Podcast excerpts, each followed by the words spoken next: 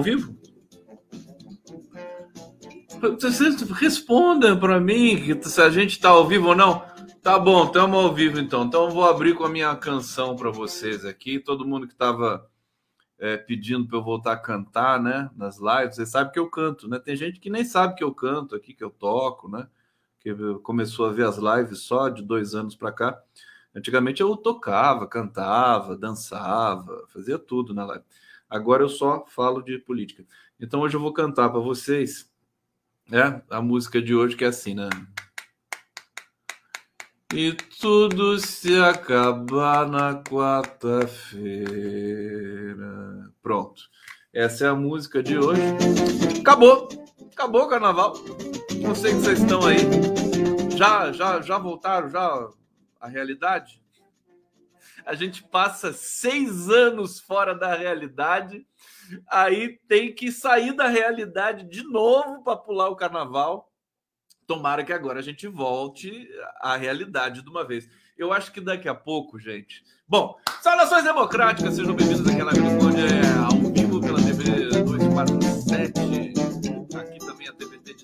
Paulo, Opera Mundi, TV GGN. O Nassif está em Lisboa. Sabiam disso?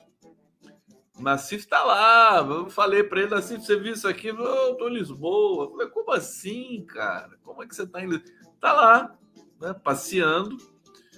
Quando eu falei com ele, ele estava jantando com a, com a viúva do Saramago, José, José Saramago. É, e amanhã acho que a gente vai fazer o programa né, com ele lá em Portugal e eu aqui em Caçapava. É, bom, sejam bem-vindos. Já estão pedindo vinheta, calma, calma, já vou, vou botar tudo isso para vocês aí. É, essa coisa da realidade, não é só fazer uma resenha sobre a, sobre a realidade, né? É, daqui a pouco, né? Daqui a pouco, ou já, ou já é uma ideia até velha.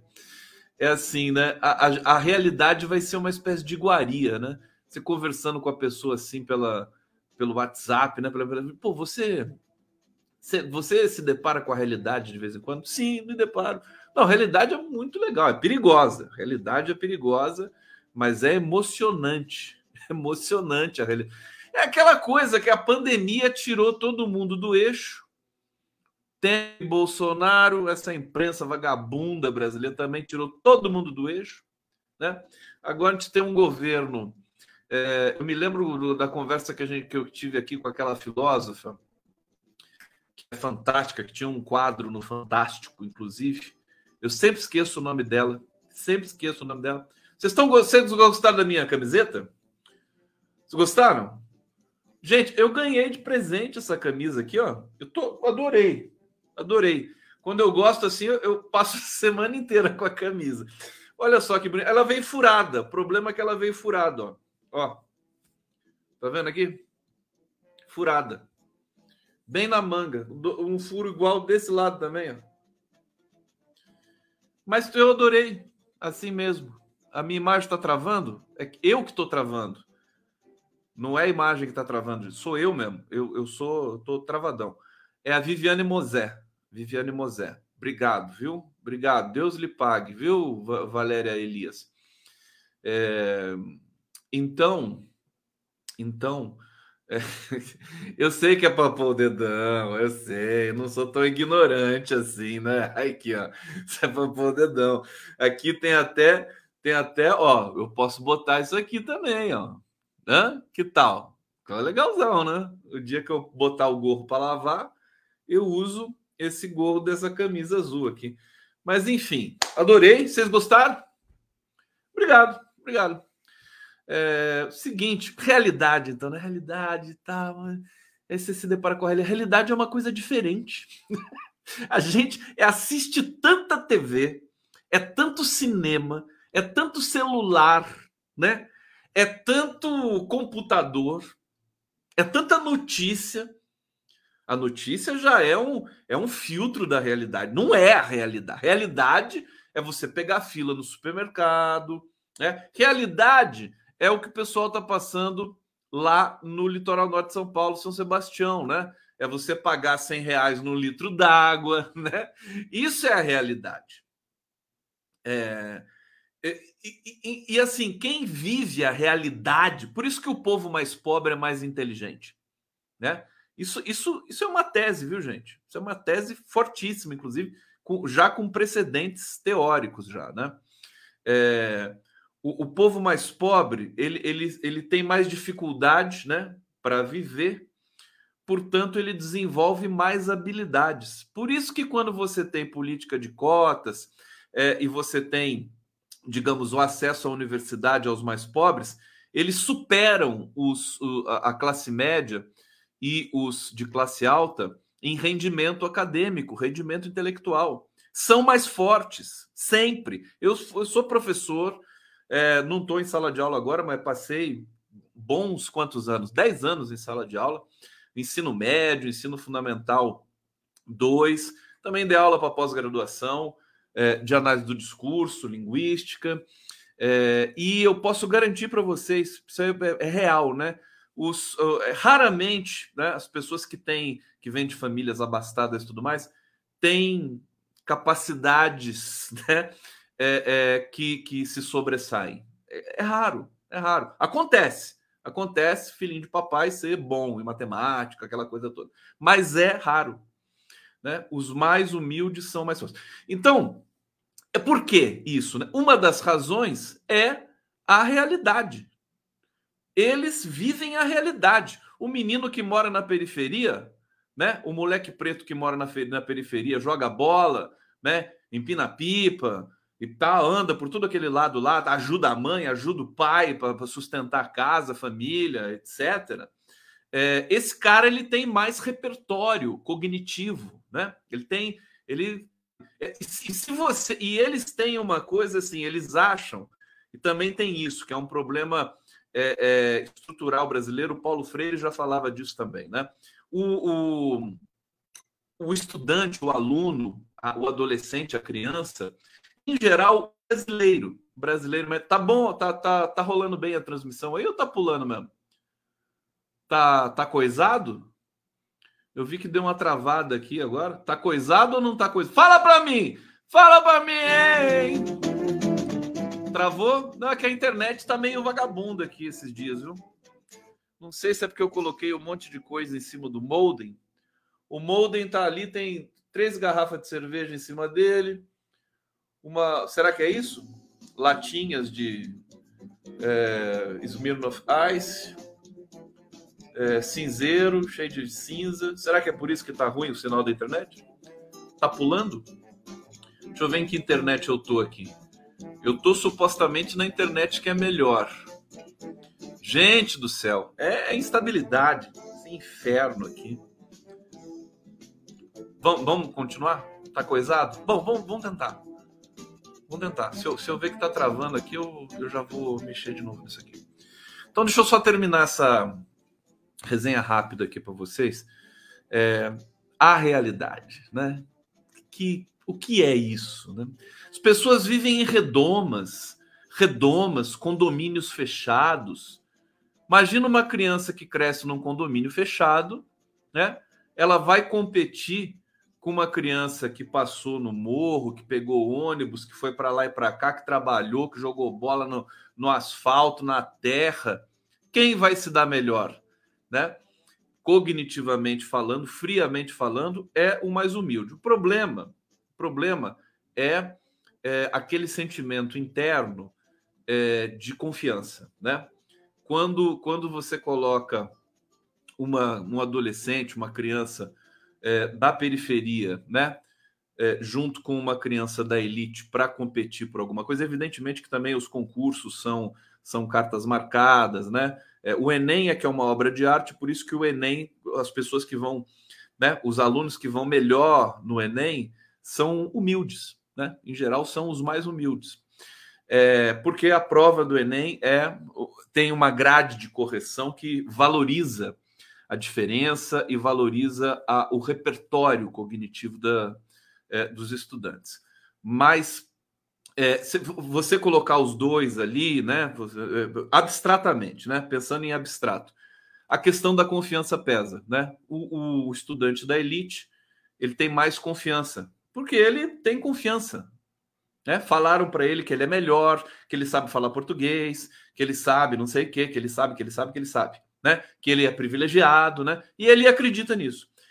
Por outro lado, o, o, o estudante, o, o, garoto do, da periferia, é, sabe que ele está excluído desse processo, né? Das oportunidades é, ele, ele é abordado pela, pela polícia, ele é humilhado né, por onde ele passa, no supermercado, no shopping, e aí ele tem a confiança mais abalada. Então, a única discrepância real é a questão da confiança, porque do ponto de vista intelectual, cognitivo, né, o, o, o povo trabalhador é muito melhor que as elites. Muito, mas muito, dá pena das elites.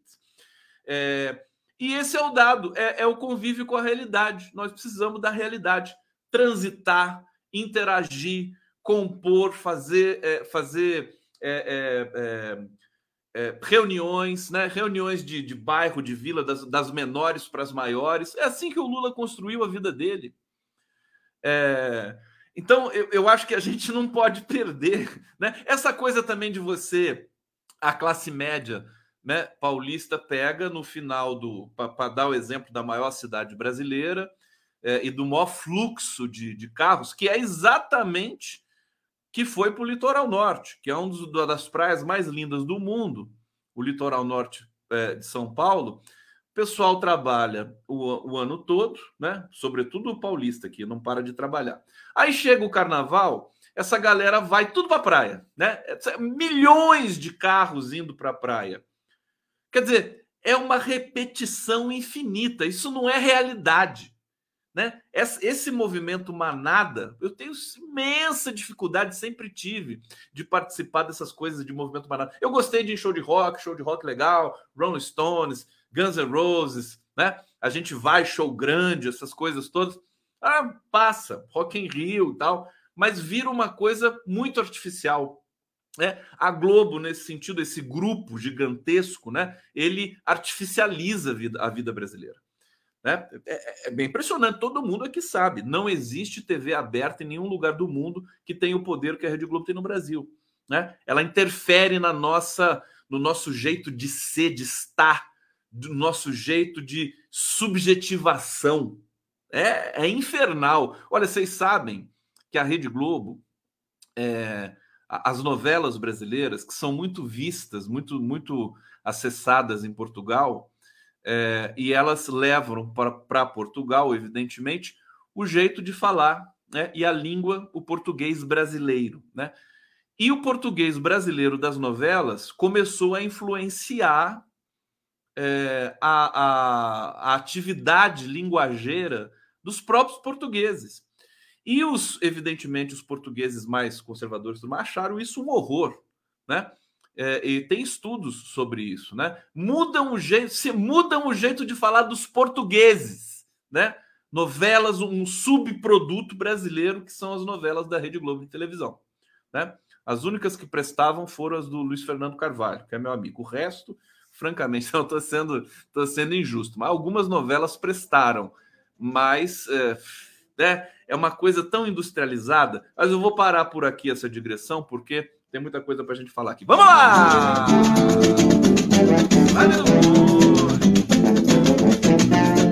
Tô travando ainda? Tô travando? Tô travando, parece marchinha de carnaval, né? Tô travando, não tô travando. Você faz essa curva da realidade Aí você começa a fazer marchinha de carnaval também de coisa de internet. Mandei um zap, não me respondeu. O papel, o pauzinho não ficou azul. Pauzinho não, como é que é o nome daquilo lá? Aspas, né? Aspas. Deixa eu ver o que vocês estão falando aqui. Primeiro o seguinte: não coloquei o banner aqui da, da meu Pix, meu Deus do céu. Tá lá. O Pix do por favor, né? Colaborem, colaborem com o Conde, né? Comprar um gorro a mais aqui para mim né? Não ficar sempre com o mesmo gorro, né? Tá aqui para quem para quem tem problema de vista, Tá aqui, ó, em alto e bom som, Pix do Condão, Conde Gustavo, arroba, yahoo.com.br. Repitam comigo, Conde Gustavo, arroba, yahoo.com.br. Conde Gustavo, arroba, yahoo.com.br. Pronto, já está de bom tamanho. Já vou deixar a legenda aqui. A Célia Emília está dizendo, grita mais para destravar. É, gritar resolve, viu? Eu, eu, já, eu já eu já arrumei é, aparelho de som no grito, né? Vocês já fizeram isso? Liquidificador, essas coisas. Funciona, pô! E o troço funciona, fica assustado, né? É, tá aqui o pessoal pedindo de feijão puro. Já calma que eu já vou. Deixa, deixa eu ir pro, pro, pros finalmente aqui. Pra nossa. Depois eu vou pro bate-papo, né? Senão o pessoal começa a reclamar. Tem fofoca hoje. Vamos falar esse negócio da Janja. Da Janja da Antônia Fontenelle, né? Estavam falando aqui no bate Ah, não acredito que o Conde vai falar da Fontefelle, né? Da Fontenelle. Raio que o parta. Nelly, né? Fonten... A viúva do Marcos Paulo, né? A figura é uma influenciadora, né? Virou uma influenciadora e muito, muito, é... uma influenciadora muito, muito hein? com muita influência, né? Com muita influência. Não, a fofoca é demais. A fofoca é pública, né? Porque é o seguinte. Bom, primeiro lugar, parabéns é, é, para é, Imperatriz Leopoldinense. O desfile foi lindo, eu vi alguns trechos, não vi tudo. Eu fiquei impressionado com a com a, a, a representação do Lampião, né? Aquela, eu tenho até a foto aqui, vou mostrar para vocês Peguei uma foto aqui. É lampa, é lampa, é lampa, é lampa, é lampião. O nome é Virgulino, o apelido é Lampião. Cadê o Lampião, meu Deus do céu? Eu vou botar o Lampião que eu botei aqui na no meu card. Eu tinha baixado um Lampião tão bonito, assim, e a filha do Lampião tava lá no desfile. Tá aqui o Lampião Olha, impressionante. Ele tá, ele tava estrábico, né? Que, que, que obra maravilhosa. E essa senhorinha que está aqui na frente é a filha do Lampião, 90 anos. Filha do Lampião saiu desfilando ali e, e, e ainda e ainda tripudiou. Falou assim: "Eu não vim aqui para perder". que maravilhosa essa filha do Lampião. Contar para você, eu acho que o Lula é parente do Lampião, viu? É tudo lá daquela região, lá e tal. E essa senhorinha aqui é a cara da dona Lindu, ó. Cara da dona Lindu. Lula, Lula e Lampião, Lampião e Lula. Agora, é, foi um, um desfile imponente, por isso. E assim, o Nordeste ganhou, né? É um desfile com, com é, acordeon, né? Com motivos, né? A, a, a, o samba é, tinha elementos de. Como é que é o nome? Não é chachado, é a música mais tradicional do Nordeste. É, esqueci, chachado, frevo, é, mas não é nem não é chachado, não é frevo. É, é, o, é o rei do baião, né? O Luiz Gonzaga. O que, que o Luiz Gonzaga tocou? É baião, acho que é baião, né? Tinha elementos de baião, forró, barrão, fofó, fofó, forró, chachado, né? É, é, e, e, e, visualmente, né? Era Nordeste puro. Então o Nordeste ganhou de novo, né? Ganhou a eleição, né? Nosso, nossa porção. Sabe o que, é o Nordeste, gente? Vocês querem saber o que, que é o Nordeste? Alô, nordestinos! O Nordeste é o Brasil do Brasil. Não é? O Nordeste é o Brasil do Brasil. É, é, é um Brasil over é um Brasil com tudo de bom, né? Assim, tudo, tudo de melhor, né? Povo inteligente, carinhoso, afetuoso. Só você tira só aquela aquele fiapo de coronelismo, né? Aquele bando de vagabundo ali, cheio de dinheiro, né? Que vota em Bolsonaro. O resto, né? 80%, 90% é gente boa, gente caro, calorosa, inteligente, né? Diferente daqui do Sudeste, lamento da onde eu sou aqui e quanto mais para o sul você vai, mais perigoso fica. Mas a gente vai consertar o Brasil. A gente vai consertar esse país aqui, né? Não vai ter jeito. Porque o Lula dá o exemplo. O Bolsonaro passou quatro anos dando exemplo de como matar, né? Essa chacina lá em Sinop. os dois assassinos são bolsonaristas. Né? Eles matam, né? A pessoa mata, grita Bolsonaro, né? Não aconteceu isso lá, mas em casos aconteceram, né? É, é tudo assassino, tudo bandido, torturador, assassino, genocida. O Bolsonaro passou esses quatro anos dando esses exemplos e tudo mais, esses contos, né? É, fez a população brasileira entrar num certo transe psicótico, né?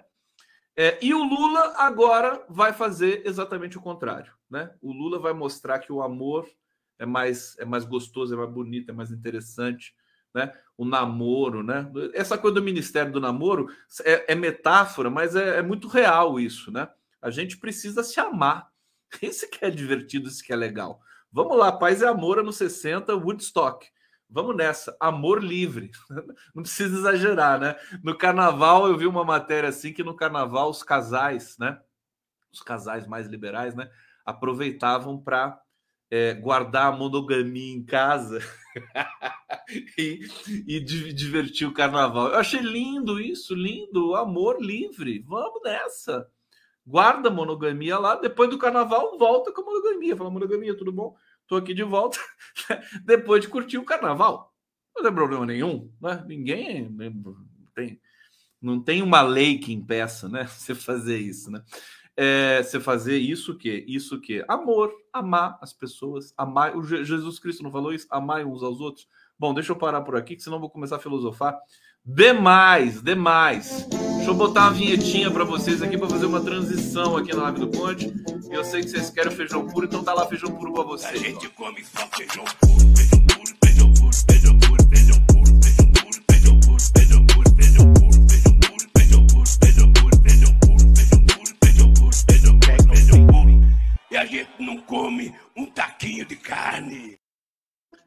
Eita, Lulão, cadinho de carne. Carne. Ô, gente, é... Janja, Janja. Vamos, vamos lembrar aqui, né? Lembrem comigo, né? A, a Janja teve a posse do Lula, 1 de janeiro, e a Janja foi com um, um, Eu não sei como é que é o nome daquilo, não é vestido, né? Porque é, é, é uma espécie de calça, macacão, não sei, eu não entendo nada, né? Dessas coisas. E bege, né? Bege. É, e tal, né? Todo mundo comenta a roupa que a Janja usa, né? A Janja agora virou um mostruário ambulante, né? Pantalona, pantalona da Lila, foi isso? É, e, e, aí e, e tinha e tem todo um, todo um significado, né? A Janja é, é sensível, né? As bordadeiras e tal, tem uma marca brasileira e tal, e ela, né? Eu não sei se ela compra ou se ela ganha essas roupas, também não vou perguntar.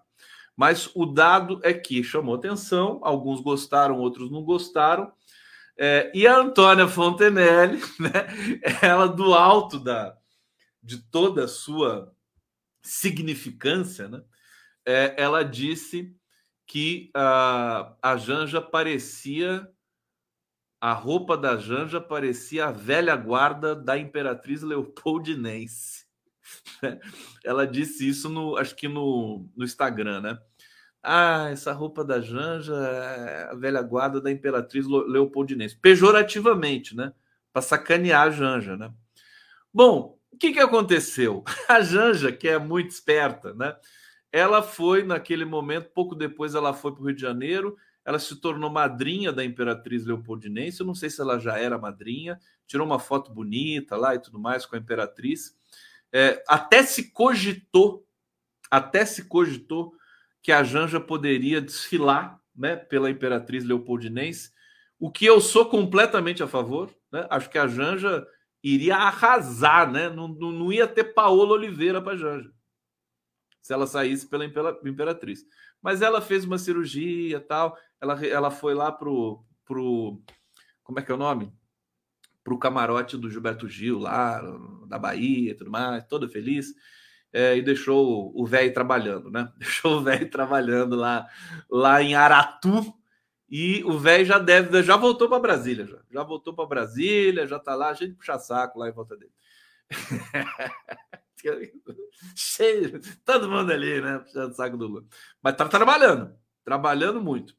E aí, é, é, ficou essa coisa, ficou essa espécie de ferida e tal, né? Putz, a Antônia Fontenelle foi, foi cretina com a Janja, não sei o que e tal. E aí, olha só que incrível, a Imperatriz Leopoldinense ganhou, ganhou a, a, a, o Carnaval do Rio de Janeiro, né? Primeiro lugar. É, o desfile foi lindo mesmo, deles. É, e aí a gente pensa o seguinte: ou a Antônia Fontenelle é muito pé frio, né? Tipo Mick Jagger, né? A Antônia Fontenelle é um Mick Jagger da cultura brasileira. E a Janja é muito pé quente, né? A Janja é pé quente, né? Ela é pé quente, né? Ela casou com o cara mais mais fodástico do, da galáxia. Como é que uma mulher dessa não vai ser pé quente? Aquela coisa assim, sabe? Oh, meu, arruma um marido bom para você, né? Não é aquela coisa antiga, né, brasileira, assim, não, você tem que arrumar um marido bom para você. A, a, a, Janja vai lá e arruma o Lula. Pô, demais, né? Ganhou um prêmio Nobel, né? Prêmio Nobel. Ô, gente, deixa eu trazer, é, é divertido. Agora, deixa só, só um comentário sobre essa, essa apuração das escolas de samba que já virou virou é, ícone do Brasil, né? É, icônico, né? Aí o cara vai lá, o mesmo cara sempre, o cara já ganhou áreas de, de, de celebridade, superstar, né? Estação Primeira de Mangueira 10. Aí ele continua. Imperatriz Leopoldinense. Nove e meio. Vai, aquela coisa. É fantástico, né? Eu quero botar isso para dormir, sabe? Esse cara falando de, e Beija-Flor de Lilópolis, 10. Cadê? Estica aquele 10, assim. É um acontecimento. A pura, eu, o que eu mais gosto, do, desde criança, né? É, dessa coisa televisiva de escola de samba é a apuração. É, é meu preferido.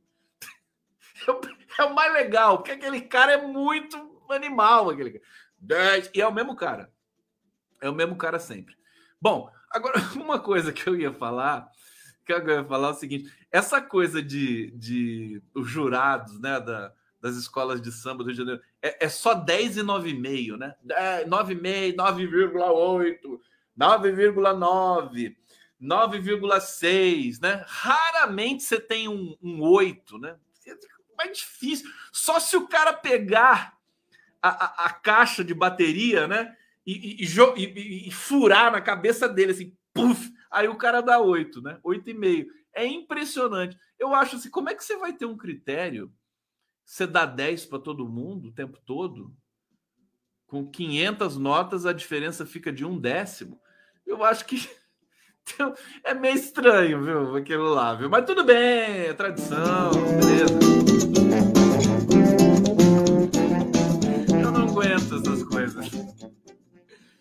Estação Primeira de Mangueira 10. O que, que, vocês acham disso? Falem comigo aqui. Vocês querem que eu leia um pouquinho aqui o, o chat com vocês?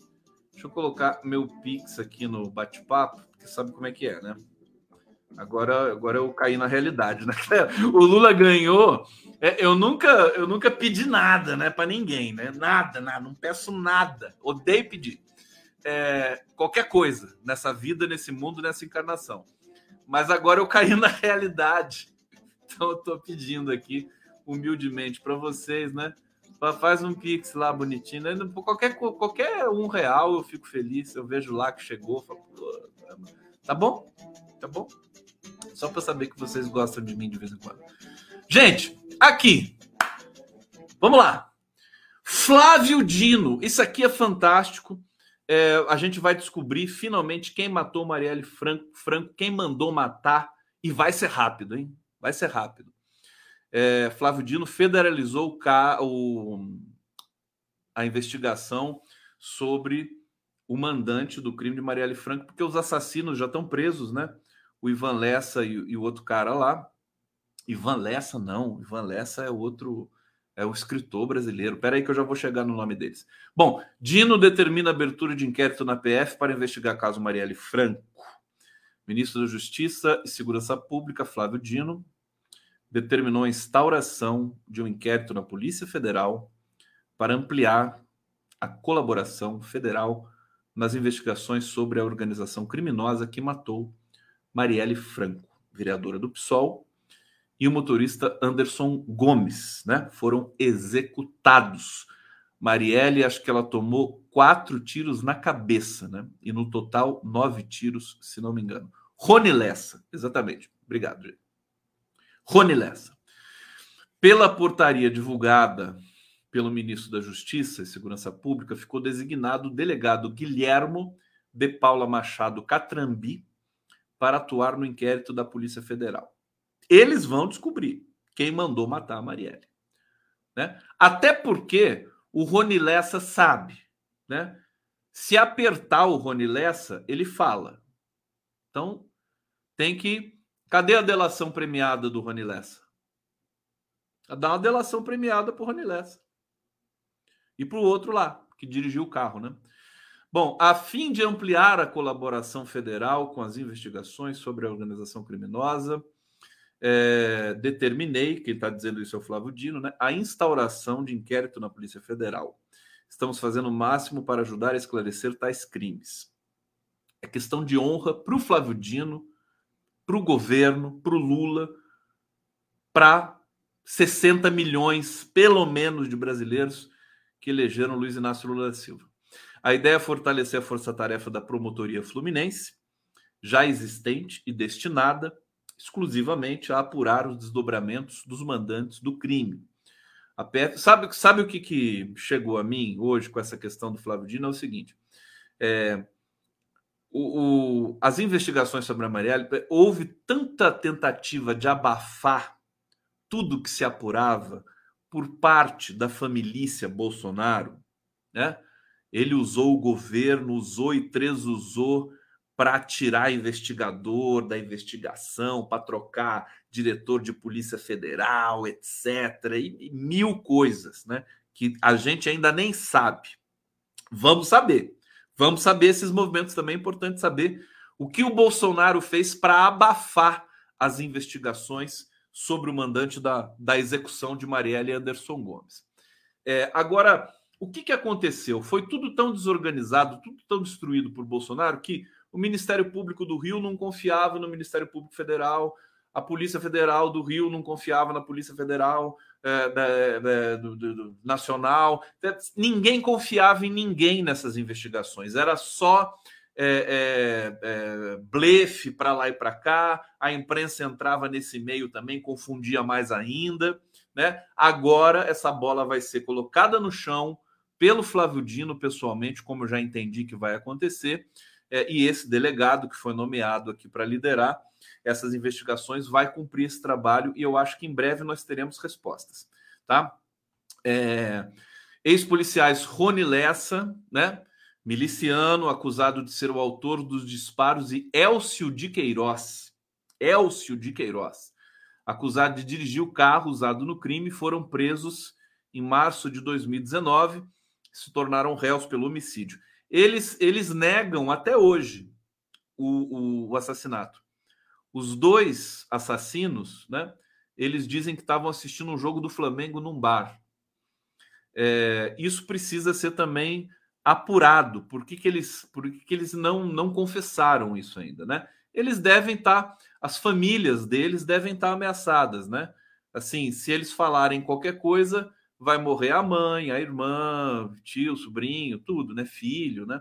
Então, esse que é uma coisa que a polícia também tem de investigar. É uma excelente notícia que é, o Flávio Dino tenha tomado essa, essa missão né, de descobrir o assassino mandante assassinato. Estão curtindo a live do Conde aqui ao vivo, 23 horas e 35 minutos.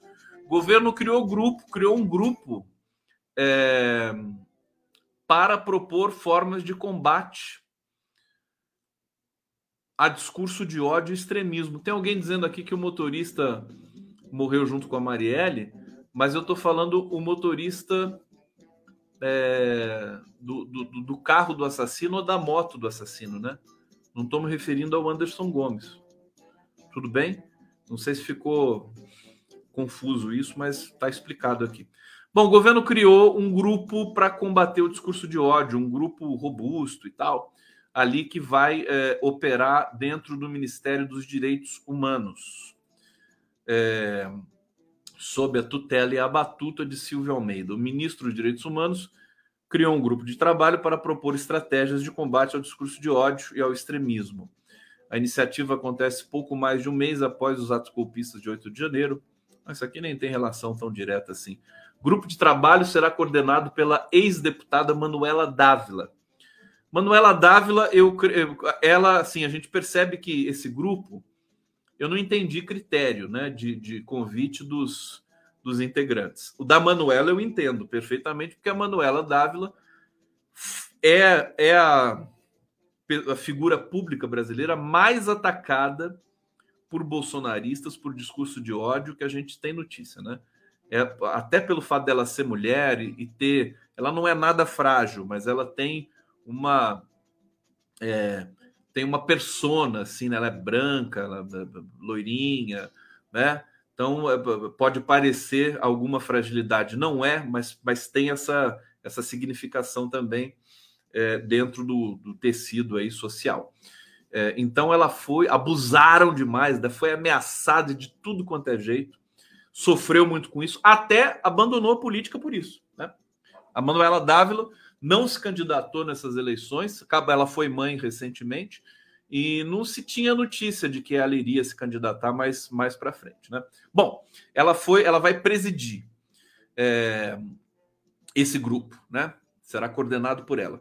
Cinco representantes do Ministério dos Direitos Humanos vão, vão integrar o grupo e outros 24 representantes da sociedade civil. E aí, da sociedade civil, vem o Felipe Neto, que eu também entendo, porque esteja nesse convocado ali. Ele entende de discurso de ódio, também foi muito, muito atacado, né? respondeu, sabe como é que funciona essa engrenagem. Talvez seja a pessoa que melhor saiba de tudo isso ali nesse grupo todo antropóloga Débora Diniz, psicanalista Christian Dunker, é, Esther Solano, que é cientista social, é, Guilherme Casarões, especialista em relações internacionais, antropóloga Isabela Calil e epidemiologista Pedro Halal, entre outros. Aí a gente não, não entende muito bem o critério né, de é, é, composição desse grupo. É, conversei com várias pessoas hoje e tá, ninguém entendeu muito bem. A gente elogia, torce, evidente, né, tal, mas, né, da onde que ter uma coisa meio assim de convidar pessoas que são famosas, né? É, existe um pouco essa síndrome assim na esquerda, né? Cadê os, os acadêmicos, né? As pessoas que ninguém conhece, mas que trabalham com discurso de ódio. Tanta gente que escreveu tese de doutorado, pós-doc, Sabe, eu conheço, eu já entrevistei umas 10 pessoas que publicaram, nenhuma delas está nesse grupo. Eu acho que tem, tem uma coisa de meio midiática nisso tudo também. Faz parte, né? Faz parte. Resta a gente torcer para que dê certo. Mas é, é, são critérios, que critérios, né? Subjetivos. Subjetivo. Pedro é epidemiologista. Então ele foi atacado também. Mas ele é epidemiologista. Eu, eu nem sei se ele vai aceitar, né? Não sei se ele vai aceitar. A pessoa tem que dizer, falar, olha, não entendo disso. Sabe? Mas enfim, vamos torcer para dar certo. Também serão convidados a participar do. Eu não estou chateado porque não me chamaram, não, antes que alguém fale isso, viu, gente? Se alguém falar isso, eu não vou, eu não largo, né? O governo, se o governo me oferecer qualquer coisa, eu vou dizer não, de cara. Eu já digo não, já, viu? Nem se atrevam a me convidar para nada. Não vou largar meu trabalho aqui. Não adianta. Eu gosto de fazer isso que eu faço. Não vou, não vou virar burocrata. Para com isso, né? É, então, tá claro aqui com vocês. Não tem. Cobrem, me cobrem, né? Se um dia me convidarem para alguma coisa e, e, e, eu não vou aceitar. Se eu aceitar, me manda internar, tá bom? Bom, também serão convidados a participar do grupo representantes de outros ministérios do governo, entre eles a AGU, Advocacia Geral da União, Educação, Igualdade Racial, Briri, Pororó. Tá aqui enfim, vamos ver que samba vai dar. O Brasil pode fazer uma contribuição para o mundo, né? É, fazer um relatório robusto. Eu acho que o, o, Alexandre de Moraes Ele é um cara que estudou muito, aprendeu muito sobre a questão do discurso de ódio, liberdade de expressão fajuta aí, que, que a extrema-direita usa e tudo mais. Eu acho que o Brasil tem massa crítica suficiente para produzir um mega projeto, relatório sobre discurso de ódio, é, sobre como combater, né? Sobre tudo isso. É, mas a gente precisa cobrar e nós não podemos nos intimidar, né? Aqueles que ficaram esquecidos, né? Não ficaram esquecidos coisa nenhuma eu, eu, a minha tese é o seguinte: você é livre, né? Por exemplo, antropólogos, linguistas, né? Que, que, que, sociólogos que estudam a matéria e que possam se sentir esquecidos aí pelo governo e tudo mais. Queridos, eh, celebrem, abra, abram uma champanhe, né? Vocês precisam agora lutar por verbas, vão lutar juntos, né? E produzir é, é, teoria, produzir, é, sabe, pensamento, né, formulações sobre essa matéria, você não precisa ser do governo. Você faz isso na universidade, você faz isso na imprensa, você faz isso numa ONG, você faz isso numa instituição, numa entidade, num, num centro de pesquisa, né? Vamos, vamos ser atrevidos, né? Vamos fazer, fazer. Eu mesmo tenho vários, escrevi muito sobre isso, sobre discurso de ódio, sobre sobre ameaças né, na, na, na internet. Tem jeitos, tem, tem fórmulas importantes para a gente colocar em prática. Por isso que tem que ouvir também matemáticos, né? Pessoas ligadas aí que, que compreendem a questão do algoritmo. É, é, é, sabe, a vacina está quase pronta para a gente poder ter uma vida menos tóxica nesse, nesse, é, nesse ecossistema digital que a gente habita, tá certo? Por isso que é bom também um pouco de realidade para todos nós, né? Bom, vamos lá! Cadê você? Sabe, doutor? Aqui no bate-papo. Tá todo mundo me pedindo para gritar, né? Grita alto, eu não quero acordar a criança. Não a minha criança, a criança de vocês que fica aí junto assistindo a live do Conde, o cachorrinho. Tem cachorrinho assistindo a live do Conde aí hoje? Gatinho? Tem gatinho? Teve alguém, uma vez uma pessoa me escreveu, falou assim: meu cachorro adora você. Ele fica lá olhando. Ai, meu Deus do céu. Joari Carvalho está dizendo aqui: se a pessoa famosa pode até ter produzido fake news e discurso de ódio, que ainda assim tem convite para a comissão que vai propor combate a fake news e discurso de ódio. aí, aí eu já não sei, né? Aí eu já não sei. Será que o Janones vai participar desse negócio aí? O, o, o, Lula também esqueceu o Janones, né? Janones foi lá, foi até importante e tal. E agora, né? Ninguém sabe por onde anda o Janones. É, aqui, Lindalva Cruz, o Nordeste é o que há de melhor no planeta. Tem um bafão que eu vou contar para vocês daqui a pouco aqui. Vocês não vão nem acreditar. É, Zenaide Vanderlind, onde os nossos youtubers que estão gritando contra esse discurso de ódio, desinformação, etc., não foram convidados? Não são convidados para nada não são. Sabe o que acontece? O, o, entorno do Lula tem ciúme do Lula. Eles não querem perder espaço, né? É, e essa galera jovem que está aí, youtuber, tal, comunicador, é uma galera forte. A galera que, sabe, vai vir esse pessoal aí com essa conversinha mole aí de comunicação dos anos 70, entendeu? É, ele passa o trator por, por cima. Então eles têm medo e não chamam. Não chamam. Chamam à distância para fazer aquela entrevista. Desculpa, patética. Com 50, 50 representantes da mídia alternativa. E, sabe, 50 ou 100 pessoas, lotou aquele negócio lá, ninguém conseguiu fazer pergunta direito. É uma humilhação. Humilhação.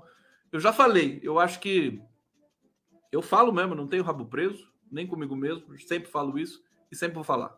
O Lula não quer puxar saco. O Lula quer gente que tenha conexão com a realidade. Então, esse é a minha função aqui. Estou muito feliz por isso, diga-se de passagem. É liberdade que chama, né?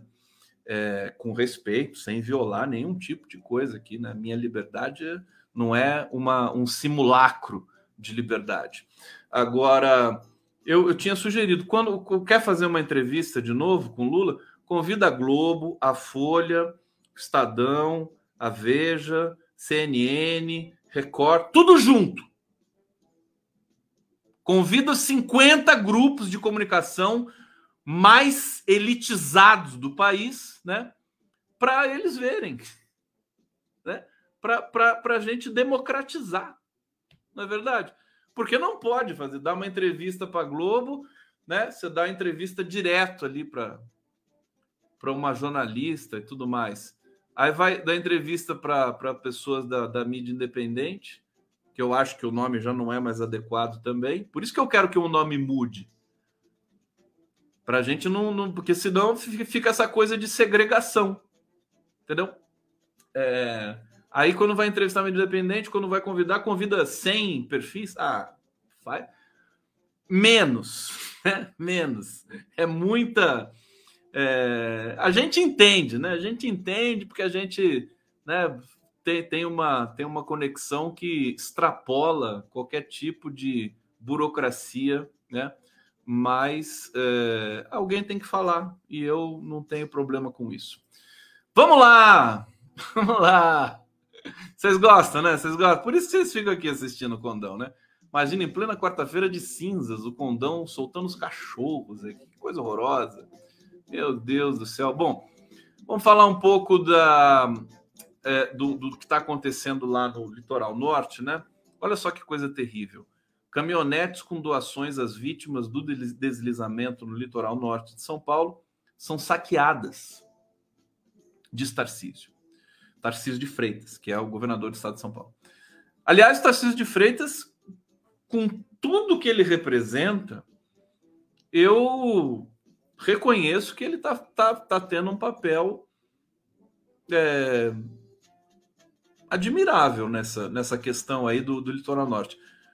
Porque ele mudou o gabinete dele para São Sebastião. Achei que isso foi uma atitude muito é, digna dele, né? Muito digna. Tá lá despachando em São Sebastião. É, e vai ficar lá mais um tempo, né? Pelo que a gente tem informações aqui. Bom, em meus deslizamentos de terra causados pelos temporais no litoral norte de São Paulo, criminosos vêm saqueando veículos que chegam com doações para as dezenas de vítimas. Você imagina que coisa absurda, né?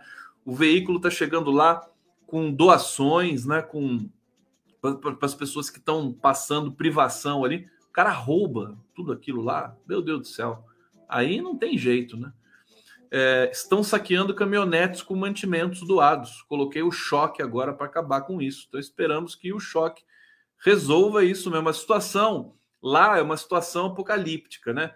É aquilo que eu falei para vocês, é, é, o choque de realidade. A pessoa vai lá para passar o carnaval, aí de repente se vê, né, na, na condição de enfrentar seis horas de fila no supermercado para não ter o que comprar no supermercado, porque tudo acabou, não tem combustível nos postos de gasolina, é, é, não tem água, né? tem, tem uma inflação localizada ali, que agora o PROCON também foi deslocado para lá para tentar vistoriar tudo isso. As pessoas estão. Tá, tá, terrível ali, né? É, é, né? Não tem internet, não tem celular, não funciona, as coisas muito aos poucos vão se normalizando, mas é uma situação gravíssima, gravíssima. E quando eu vejo, hoje eu vi é, o trabalho dos, dos bombeiros lá, né? Dos grupos de resgate, é, o local em que as casas, né? Os barracos dos empregados, né? Das, das mansões em condomínio que tem por ali, sobretudo na, na Vila do Saí, né? A Barra do Saí. É, o local tinha um barraco que estava na, já na vertical praticamente. Tava lá com gente agora. Quer dizer, o barraco não tinha sido vencido com a, a, a chuva recorde, mas continua chovendo lá. E aí os bombeiros foram lá retirar a família de lá.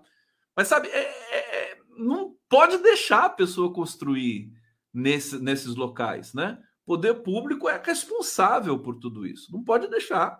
Tem que dar um outro jeito. Faz um prédio em outro lugar. Não tem, tem condição. Aquilo é pedir. Realmente, se, se você passar uma geração 50 anos não chover, né? Você vai morar lá 50 anos vai, poxa, que lugar seguro, né? Mas não é assim que funciona, né? Bom, e as equipes de resgate iniciaram o quarto dia de buscas, né? Hoje estão eh, terminando esse quarto dia, né? São até agora 48 mortos, identificaram acho que 22 corpos. Difícil a identificação, porque tem todo um protocolo também burocrático para se identificar um corpo, tem que ser parente, né? É, 38 pessoas ainda estão desaparecidas, né? Pode ter gente com vida ali debaixo de algum escombro, vai saber. É, eles estão tentando é, dar conta dessa agonia toda aí. É dramático, dramático tudo que a gente vê ali. Você vê como é que são as coisas. A gente tinha acabado de falar, né? Deu o terremoto na Turquia. Eu fiz uma live inteira aqui com vocês dizendo: olha, terremoto você não consegue prever é, chuva, você consegue prever. Então não faz sentido perder vidas quando você tem uma chuva torrencial, ou pelo menos não perder tantas vidas. E aí, é líquido e certo, né? Sem querer fazer trocadilho, é, que a coisa tem acontecido já no Brasil nesse começo de 2023. É, e é triste. E a gente sabe que o Semadem avisou, né? Hoje a gente sabe. Eu estava desconfiado disso e agora se tornou público. O Semadem avisou 40, com 48 horas de antecedência, avisou na quinta-feira. Governo do Estado de São Paulo, Prefeitura de São, de São Sebastião. Aí é aquela coisa, eu acho que ninguém levou a sério. Falou assim: não, essa é uma chuvinha, tal, é carnaval. É. O Semadem é de excelência.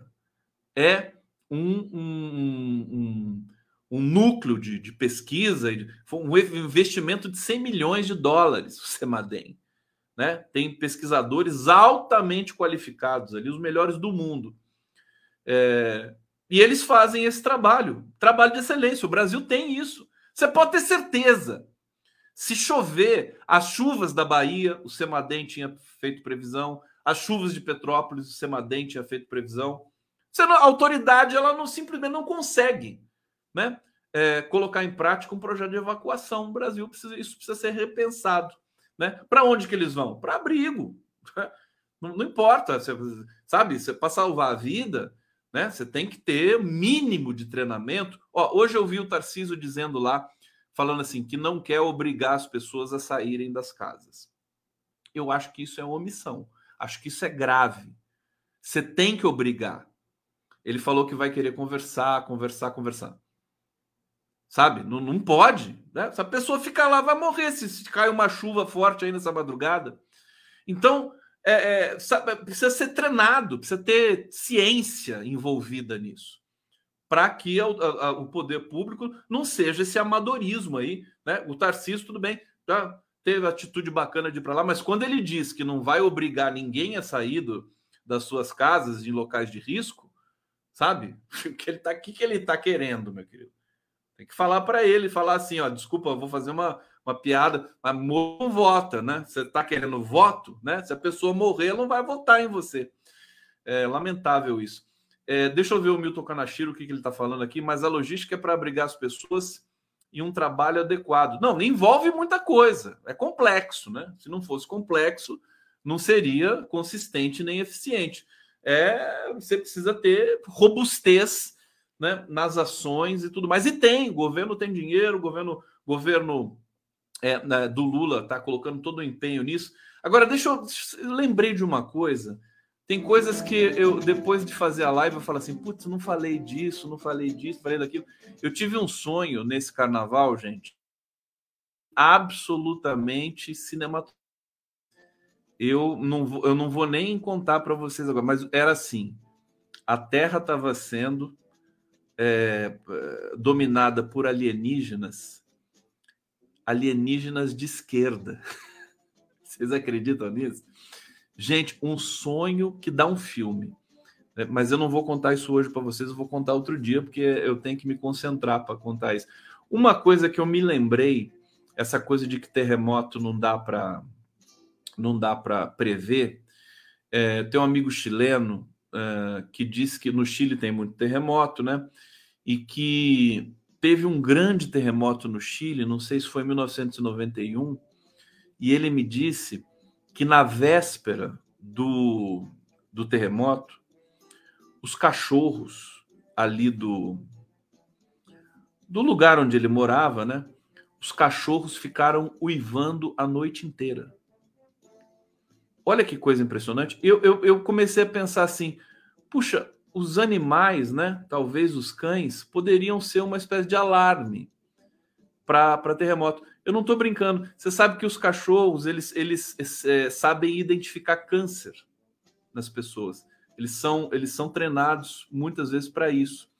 Eles têm o faro hiper apurado, né? É, e se você treina, se você educa, se você faz toda uma pesquisa ali junto ao, ao animal, você consegue fazer com que ele detecte certas coisas, certos odores, né? Específicos é, no, no ser humano. Isso é uma, isso é a isso é aquela é a ciência indígena. Eu tenho certeza que os indígenas, né, é, milenares aqui da, é, da, da, da, Cordilheira dos Andes, né, os peruanos, né, Machu Picchu, né, esse pessoal, é, eles têm esse tipo de tecnologia que parece uma coisa meio sobrenatural, mas que talvez pudesse funcionar como, por exemplo, prever ou é, é, aprimorar um pouco mais né, a nossa questão com relação a terremotos. Não é o problema do Brasil, porque o Brasil não tem terremoto, mas para esses lugares conflagrados, aí cheio dessas essas fendas aí, né? Então, eu me lembro muito bem dessa questão, dessa questão do, do, do cachorro, desse relato do Chile, né? É, os cachorros devem ter, eles, eles têm, os animais têm um radar que nós não temos. Eles podem sentir que está chegando alguma coisa. Então, acho que vale a pena investir nisso, né? Eu acho assim, a ciência, eu estou sendo agora, vocês assim, eu estou pegando um pouco da minha experiência de, de ter sido exposto, né? Ao que de melhor se produziu, é, modéstia às favas, né? Na Unicamp, ao que de melhor se produziu do ponto de vista do paradigma indiciário, né? Para lembrar aqui do Carlo Ginzburg, grande né, é, é, pensador italiano, né? É, você como, como é que você descobre as coisas? Como é que é o processo científico de descoberta? Né? Então, o processo científico pode ser isso, pode ser o uso de animal, pode ser, pode ser o uso da cultura local, sobretudo o uso de cultura local para você poder se adaptar, né? E também saber equalizar essa questão da, das ciências canônicas, né, com as ciências que são que não são alternativas. Veja, o alternativo já virou uma coisa meio pejorativa. Por isso que eu acho que o trabalho que a gente faz aqui nesse tipo de jornalismo é um jornalismo novo, tá? É um jornalismo, é um tem, tem que eu acho que o nome vai aparecer, mas o que a gente faz, né? Esse conjunto de, de sites, de canais no YouTube, né? A mídia convencional, eles vieram atrás da gente. Todas as nossas teses, Lava Jato, Lula, tudo isso, tudo se realizou. E eles vieram para cá. Tanto que a Globo News agora parece um canal progressista, às vezes, quando você vê aquilo lá. Parece um, né, um canal irmão nosso aqui. E não é. Na verdade, não é. É então, eu acho que a gente precisa ter autoestima para produzir uma, uma identidade, definitivamente, que não seja essa coisa, né? essa coisa, gato de Schrödinger, né? Essa coisa assim, ah, o que, que você faz? Ah, é, mídia independente. Mas como assim? Ah, é alternativa. Como assim? Ninguém sabe explicar direito o que, que é, né? É, e eu acho que tem a ver, esse trabalho que a gente faz tem a ver com modernidade, né? A mídia velha e a mídia nova. Agora é buscar outras alternativas do ponto de vista do batismo, né? É, porque isso é importante também. Tá bom, gente? Tudo bem? Obrigado! grande, molhado, no cangote de vocês todos, eu vou terminando aqui nossa nossa resenha, tá? Vou botar aqui a vinhetinha para vocês bonitinho. Ó, beijo amanhã a gente está junto de novo, muito trabalho, amanhã é dia de maratona para mim. Vou estar tá aqui com toda a força, todo amor, todo afeto, tá bom? Juízo, hein? Olha lá. Olha lá.